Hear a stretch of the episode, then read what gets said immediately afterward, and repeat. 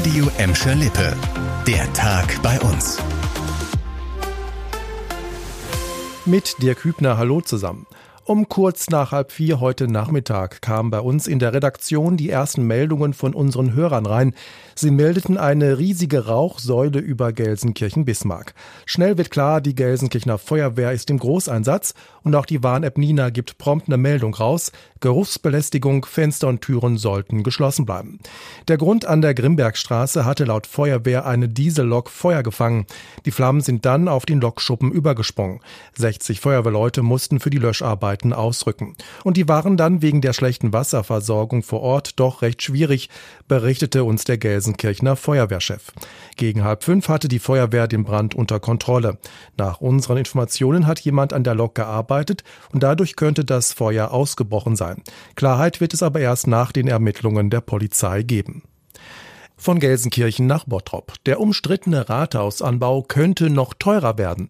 In einer Sondersitzung des Haupt- und Finanzausschusses heute Nachmittag hat eine Beratungsfirma die neue Zahl vorgelegt.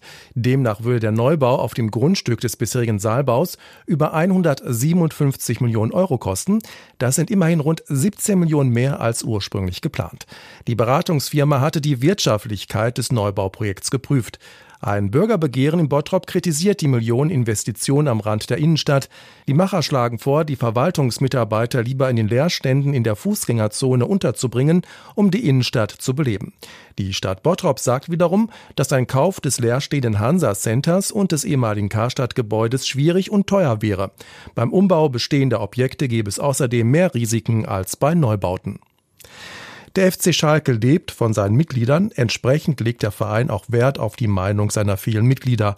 Der Verein hatte deshalb im Frühjahr zum ersten Mal online eine Mitgliederumfrage zu wichtigen Themen gestartet.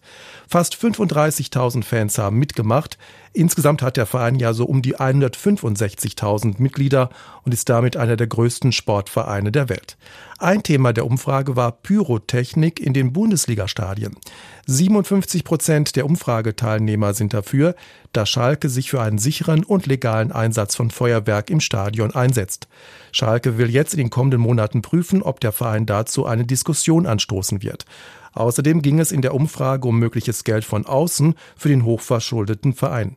Die große Mehrheit der Teilnehmer, und zwar fast 68 Prozent, ist dagegen. Schalke solle aus eigener Kraft wieder auf Kurs kommen und ein eingetragener Verein bleiben. Ob das klappt, ist fraglich, das meinen zumindest viele Experten. Das sind echt keine guten Aussichten. Die Zahl der pflegebedürftigen Menschen bei uns wird bis 2050 teilweise deutlich ansteigen. Das haben die Landesstatistiker ausgerechnet. Vor allem in Bottrop werden laut der Rechnung viel mehr Menschen leben, die ambulant oder stationär gepflegt werden müssen. Die Statistiker rechnen hier mit einem Anstieg von 33 Prozent im Vergleich zu 2021. Im Kreis Recklinghausen gehen die Experten von einem Viertel mehr Pflegebedürftige aus, in Gelsenkirchen allerdings nur von 9 Prozent. Die Zahlen sind wichtig für unsere Städte, um den Ausbau von Pflegeheimen und anderen Angeboten zu planen. Das war der Tag bei uns im Radio und als Podcast. Aktuelle Nachrichten aus Gladbeck, Bottrop und Gelsenkirchen findet ihr jederzeit auf radio und in unserer App.